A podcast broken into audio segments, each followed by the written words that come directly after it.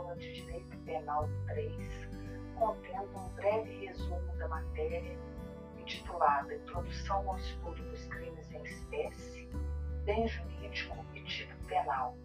Entre os estudos da parte geral do Código Penal Brasileiro e os estudos da parte especial, ou seja, dos crimes em espécie, geralmente há um vácuo e muitas vezes os estudos de direito penal são estudos de mera exegese, de mera interpretação. Neste sentido, vários doutrinadores criaram uma espécie de ponte, uma espécie de elo de ligação entre os estudos profundamente dogmáticos da parte geral e os estudos mais dispersos, mais históricos, mais exegéticos da parte especial do Código Penal. E o conceito, o estudo, ele se dá por um duplo conceito: o conceito de bem jurídico e o conceito de tipo penal. Toda vez que há tarefa de tipificação prevista na parte especial do Código Penal, cujo critério é o critério da objetividade jurídica ou do bem jurídico protegido ou tutelado, deve-se fazer a primeira pergunta é, nesta tarefa de tipificação. A pergunta é a seguinte: qual o bem jurídico lesado ou ameaçado de lesão? Qual o bem jurídico ofendido ou ameaçado de ofensa? Os bens jurídicos são os bens ou valores fundamentais, a própria existência e relevância do direito penal, que tem um caráter fragmentário, um caráter de intervenção mínima, um caráter eminentemente subsidiário.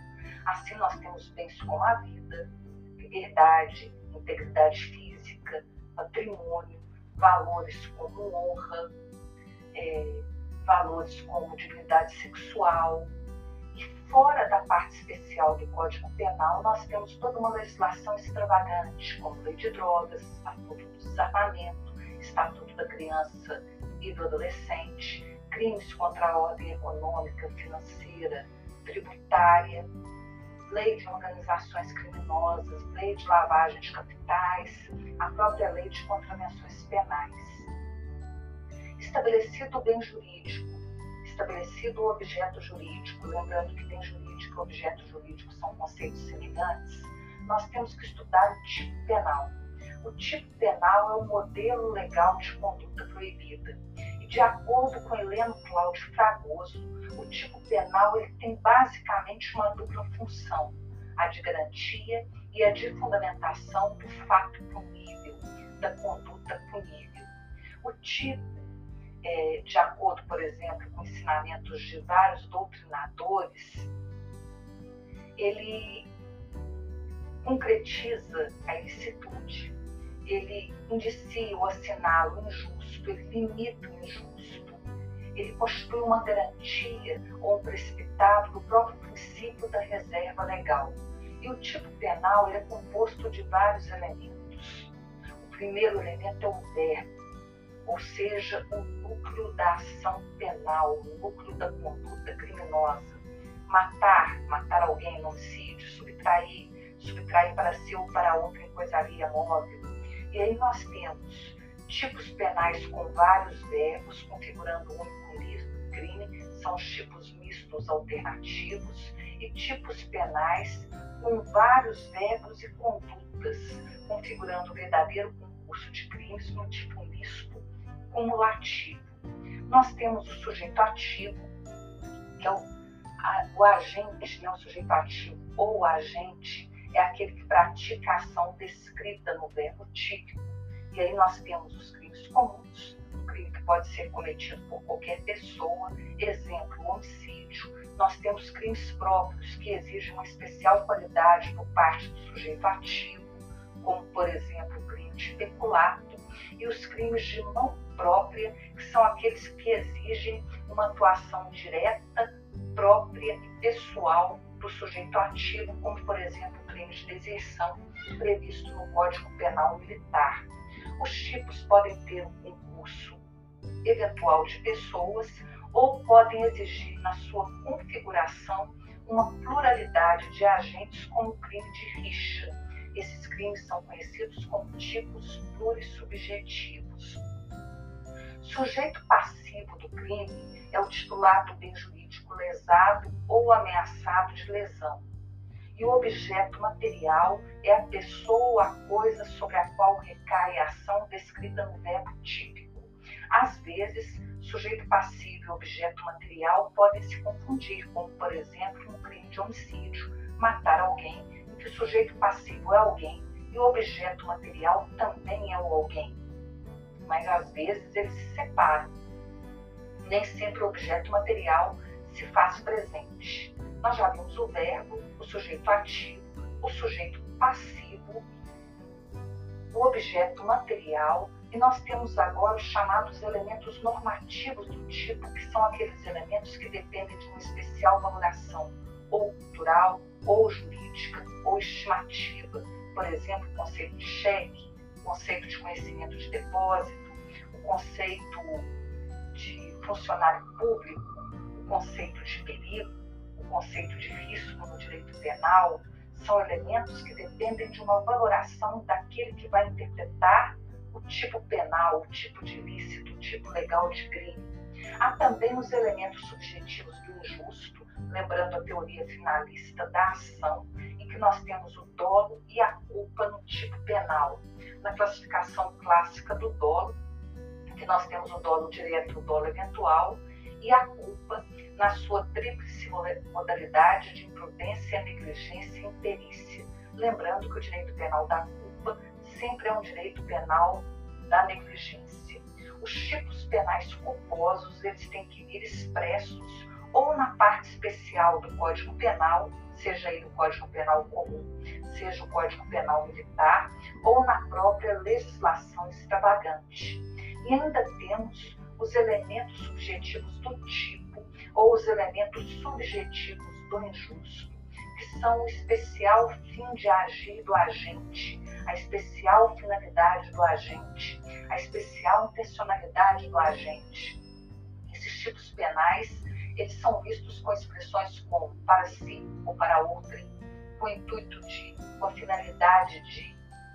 Além desses elementos normativos e subjetivos, existem autores que prevêem ou veem tipo elementos descritivos, aqueles elementos que de pronto já se sabe, já se intui a sua conceituação, a sua definição, a sua valoração.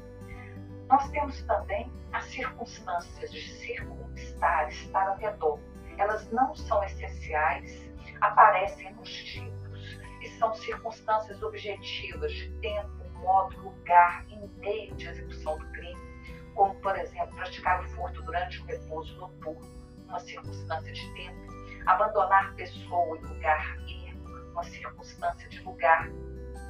E nós temos também as circunstâncias subjetivas, que são o motivo e o estado de ânimo do agente, motivo fútil, motivo torpe, motivo de relevante valor social ou moral, e o estado de ânimo do agente, o relevante valor social, é, o domínio da violenta emoção.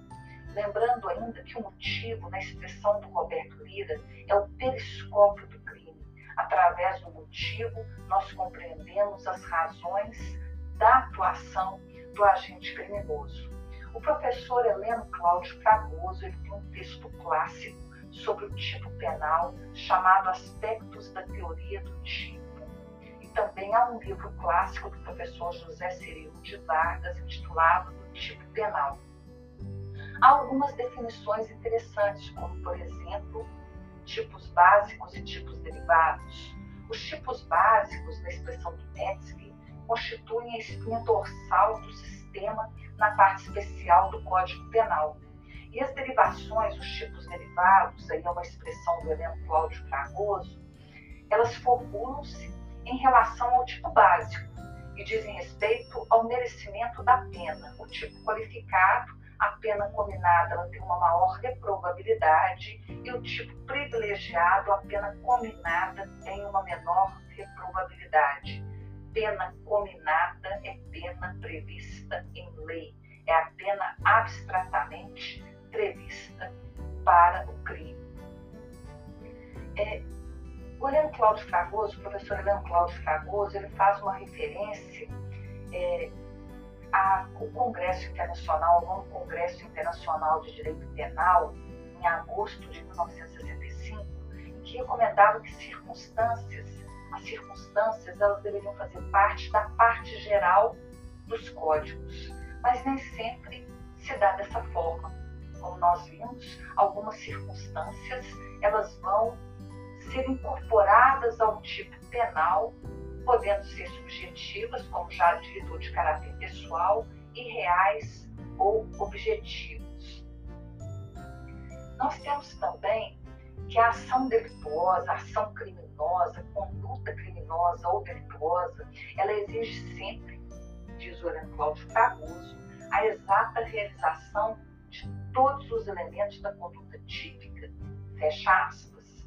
Então, essa é uma expressão do professor Heleno Cláudio Fragoso, abre aspas. A ação delituosa exige sempre a exata realização de todos os elementos da conduta típica. Finalmente, nós podemos entender o tipo penal como esse primeiro fragmento de conduta na escalada da conduta punível ou do crime. O crime é a conduta típica, ilícita e culpável. Então, nós estamos estudando esse primeiro elemento juntamente com o bem jurídico na tarefa de tipificação, ou seja, de subsunção da conduta acontecida no mundo da vida ao tipo ou aos tipos penais incriminadores previstos na parte especial do Código Penal ou na legislação extravagante. A partir de segunda-feira, a partir da próxima semana, dia 24 de maio de 2021, começaremos a estudar os crimes espécie. O nosso primeiro crime será o homicídio e teremos também um podcast com os elementos fundamentais do crime de homicídio para aqueles que se interessarem por uma visão mais rápida do direito penal. Boa.